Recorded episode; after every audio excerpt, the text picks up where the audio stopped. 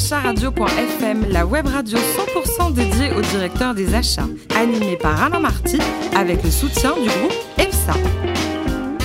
Bonjour à toutes et à tous, bienvenue à bord de Directeur la radio à 100% dédiée au directeur des achats. Retrouvez-nous sur les réseaux sociaux et réagissez sur Twitter, sur notre compte des radio-du-bas FM. Avec côté pour co-animer cette émission, Laurent Sautret, CEO de Refund. Bonjour Laurent. Bonjour. Aujourd'hui, on reçoit, comme chaque semaine, une femme formidable, Colline Pont, directrice des achats Europe du Sud du groupe Accor. Bonjour Colline. Bonjour à vous. Alors après Subdeco Grenoble, avec une belle école, hein, euh, vous faites une école d'ingénieur. Vous avez longtemps hésité entre devenir ingénieur ou embrasser ce beau métier de commercial ou pas? Hum, non, j'ai pas hésité longtemps, mais en revanche, je savais qu'il me fallait un vernis technique pour pouvoir évoluer dans un milieu euh, euh, de plus en plus techno. Donc euh, j'ai juste fait le strict euh, minimum pour pouvoir euh, interagir avec mes amis ingénieurs. Bon, et après, donc premier job, c'était chez ACE Management, euh, les fonds d'investissement, là, pendant, pendant trois ans. Euh, Exactement. Vous en êtes sorti quand même C'était bien ou pas? J'ai adoré ce milieu-là, mais j'avais la chance d'y rentrer euh, toute jeune, mais en revanche d'avoir aucune expérience euh, opérationnelle, et donc j'avais le complexe euh, de la fonction support, que j'ai d'ailleurs un peu toujours, mais euh, Ouais.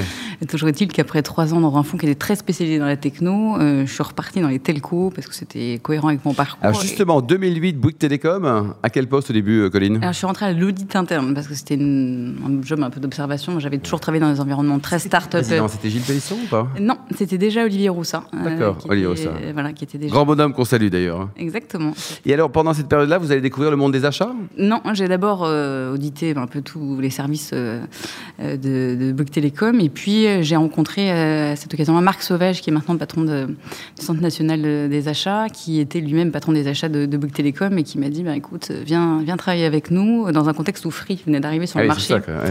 Et donc, on cherchait de l'argent partout, et notamment via des, des- des optimisations achats.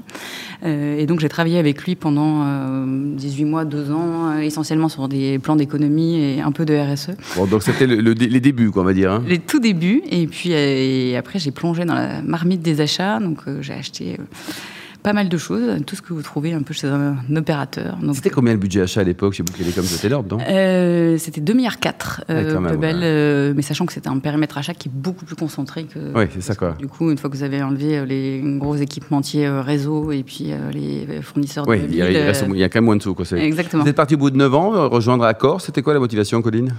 Euh, bah, ça faisait déjà 9 ans, comme vous le disiez. Je pense que les télécoms, euh, j'avais adoré ce secteur euh, qui est toujours en pleine transformation, mais j'avais un peu envie de voir autre chose. Et puis, par le plus grand des hasards, ma chef et le chef de ma chef ont quitté Bouygues Télécom à ce moment-là. Donc, je me suis dit que c'était le moment. Et pour aller chez Accor ou pour aller ailleurs? Un, c'était pour aller chez Accor. et donc, c'est aussi ce qui explique mon passage chez Accor. Et donc, du coup, j'avais envie de retrouver un secteur aussi en transformation et de faire Ouais. un peu autre chose. Et avec un formidable président également. Un formidable président, très inspirant, euh, qui va vite, très vite, parfois trop vite. Ah, attention, on va pas dire ça parce qu'il vous écoute. hein. Alors, racontez-nous, le, le volume des achats, ça représente combien là maintenant au sein du groupe Accor? Ça va être colossal, ça aussi. Alors, le, notre terrain de jeu, c'est à peu près 5 milliards, mais dans les faits, on en adresse que 2 milliards et demi. Euh, donc, il reste pas mal de zones à, à explorer et pas mal de, de commodités qui ne sont pas traitées, notamment sur des zones du monde où les, où les achats ne sont pas encore présents. Donc, on achète euh, bah, pour les sièges et surtout pour les hôtels. Et donc, c'est des achats qui sont assez atypiques parce qu'un hôtel, c'est comme une petite maison. Donc, vous achetez tout ce qui sert à faire tourner une maison.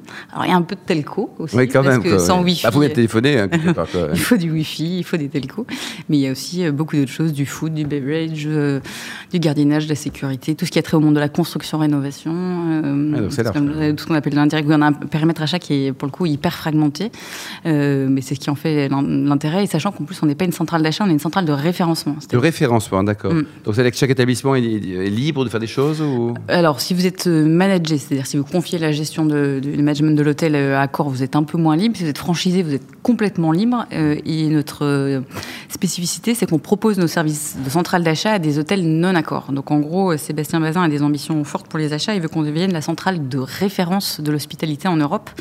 Donc, euh, bah, là, par exemple, on a signé euh, Château Fort, on achète depuis des années. D'accord, donc au-delà du euh, périmètre naturel de l'entreprise, quoi. Exactement. Donc tous les gens qui achètent euh, du food, du wifi, du nettoyage, des blanchisseries, etc. On essaie de les, les, Pas vos concurrents, quand même. Et pourquoi pas? Ah si, vous parliez tout à l'heure de, de- de notre patron inspirant. Il a signé enfin, une prise de participation chez Noctis. On a signé chez un de leurs concurrents Ah il n'y a oui. pas très longtemps. Mais on, on considère en gros que si, on achète la même capsule Nespresso, c'est pas pour autant qu'on rend le même service in fine et que c'est pas un différenciant. Et Donc, de toute façon, ils vont l'acheter quelque part. Donc, donc c'est chez vous. Exactement. Je préfère que ça soit chez moi que chez Sodexo ou chez Métro. Laurent, Alors moi j'ai une question justement, contrat de référencement, contrat d'achat, comment vous voyez la différence finalement? Parce que en tant que retour, par rapport à l'investissement à chaque que vous faites, c'est pas tout à fait la même chose. en fait, moi, j'ai pas le carnet de chèques. C'est-à-dire que du coup, je source, je négocie, je contractualise, mais après, c'est les établissements qui passent directement aux commandes. Donc, j'ai juste quelque part un pouvoir de prescription euh, vis-à-vis des établissements. Donc ça, ça change beaucoup la donne. Donc, on ressemble beaucoup plus finalement à une centrale d'achat retail, euh, type un Leclerc, par exemple. Euh, et en interne, on, et parce qu'on est ambitieux et peut-être un peu prétentieux, on dit qu'on est le petit Amazon de l'hôtellerie, parce qu'en fait, on achète comme Amazon quelque part. Vous trouvez tout ce que vous pouvez euh, tout ce qui vous sert à, faire, euh, à construire et à faire tourner un hôtel. Donc c'est la différence entre une centrale de référencement et une centrale d'achat. Et en termes justement de captation des volumes par rapport, donc on peut pas promettre forcément puisque c'est du référencement, comment vous arrivez à à gérer le sujet-là Alors, euh, vis-à-vis de vos fournisseurs. Vis-à-vis de nos fournisseurs, déjà, il y a peu de directions achats qui prennent encore des engagements de volume, euh, donc nous, on ne prend pas d'engagement de volume non plus. Euh, ce qu'on vend à nos fournisseurs, c'est qu'on a un bon, comment dire, une bonne accroche par rapport à notre réseau et que l'ensemble et des fonctions achats et des fonctions opérationnelles sont là pour nous aider à déployer les accords. Donc, quelque part, on vend à nos fournisseurs une prestation de, de je n'ose pas dire de l'apport d'affaires parce que c'est pas comme ça que ça se qualifie juridiquement, mais en gros, on les fait rentrer dans notre euh, réseau. Et, c'est du service, c'est du vrai service. On rend un service, voilà. Et à ce titre-là, euh, bah, du coup, on a un PNL. Enfin, c'est un job qui est du coup assez atypique parce qu'on est une centrale d'achat avec un PNL, euh, des commerciaux, des gens sur le terrain, un service client. Enfin bref, mmh. un, mini Amazon. Oh oui, c'est mignon ça. Laurent. Comme vous ouvrez aussi donc à des partenaires, voire des concurrents, donc est-ce qu'il y a un process de digitalisation qui facilite ce process? Parce que j'imagine que vous ouvrez, enfin votre organisation est réduite en termes de, personnel. Oui, de euh, En France, on est, on va parler plutôt d'Europe du Sud, on est une soixantaine. 60 personnes quand même. Et dans le monde, on est 160. Et pour aller toucher tout, tout potentiellement vos, vos, partenaires ou vos concurrents pour leur vendre ce référencement Comment vous faites aujourd'hui? Alors du coup, on est en train de monter une plateforme là qui va sortir euh, au mois de, enfin, cet été, euh, qui prend tous les codes du e-commerce et du retail pour pouvoir permettre à nos hôtels en fait de passer commande on a fait le choix de ne pas aller chercher des outils transactionnels et, ou de e-procurement parce que en 2018, pour nos hôteliers, ne pas avoir de photos, ne pas pouvoir valider une commande sur son smartphone, c'était juste impensable. On a fait pas mal de tests et on a été obligé de sortir un peu de notre zone de confort et donc on est allé chercher des solutions type Miracle qui sont des leaders en SaaS dans la marketplace. Donc on essaye de faire un peu de mano mano, Fnac.com ou Shop euh, aux achats. Donc c'est de la vraie digitalisation et transformer bah, tous nos profils en, en e-commerçants, ce qui est un vrai challenge une révolution. Euh, est-ce que le Made in France, on peut encore euh, l'imposer quand on a un groupe mondial comme le vôtre? Sur certaines catégories, il y a une vraie volonté du groupe Accor de, privilégier le Made in France. Euh, on parlait tout à l'heure de, food. Typiquement, vous trouvez un croissant qui est le même partout, qui est, qui est, fabriqué dans les usines euh, Bridor euh, chez Monsieur Le Duf à Rennes. sur les eaux aussi, typiquement, on a des, sur les, même sur en interne sur les flottes de voitures. Ah Sébastien Bazin, suite à son intervention à Davos, a demandé à ce que tout passe en voiture française. donc du coup, il y, a, sur certains sujets, notamment le linge, par exemple, même s'il peut y avoir des une partie de la production qui est, qui est, faite en offshore, euh, les finitions sont faites en France. Il y a une vraie volonté, en tout cas du groupe Accor, de maintenir un ADN français. Et, Champagne, Colline, les bons vins français, là. Exactement. Vous achetez combien de, bouteilles de champagne par an ou de vin C'est ah, colossal, non? J'ai peur de vous dire une bêtise, donc je, je, me tromperai. Donc je, mais en tout cas, ce sont des, des... Des quantités sympas pour les viticulteurs et les vignerons. Hein. C'est une quantité sympa, mais dans les faits, c'est pas tant la quantité qu'on vend par, parce que par rapport au retail, on y reste tout petit. Euh, c'est plutôt une vitrine qu'on vend à ces établissements, parce que pour des marques de champagne, être présent sur tous les raffles du monde dans les bars, ça n'a quelque part pas de prix. Airbnb, Booking, tout ça, c'est quoi? C'est des, des, copains? Ce sont des menaces? C'est qui pour vous ça? Euh, un peu de tout ça. Euh, l'histoire du groupe euh, autour de ces, ces, acteurs assez disruptifs a pas mal évolué. En tout cas, il faut qu'on fasse avec. donc, on essaye de retrouver un, nouveau positionnement, plus luxe. On, on, a arrêté d'essayer d'être complètement frontal vis-à-vis de ces acteurs. Donc, il y a pas mal de stratégies et beaucoup d'acquisitions en ce moment dans le groupe pour essayer de, de, créer un groupe un peu différent, tout en capitalisant sur l'ADN, pardon, hmm. d'accord. Laurent, dernière question?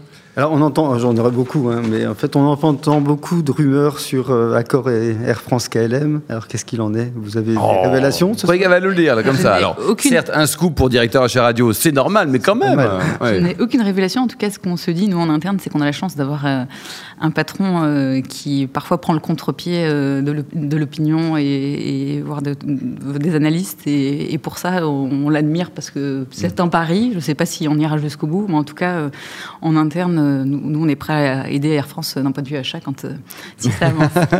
Alors, côté vie personnelle, il paraît que vous êtes la championne du monde et olympique aussi de la préparation du foie gras.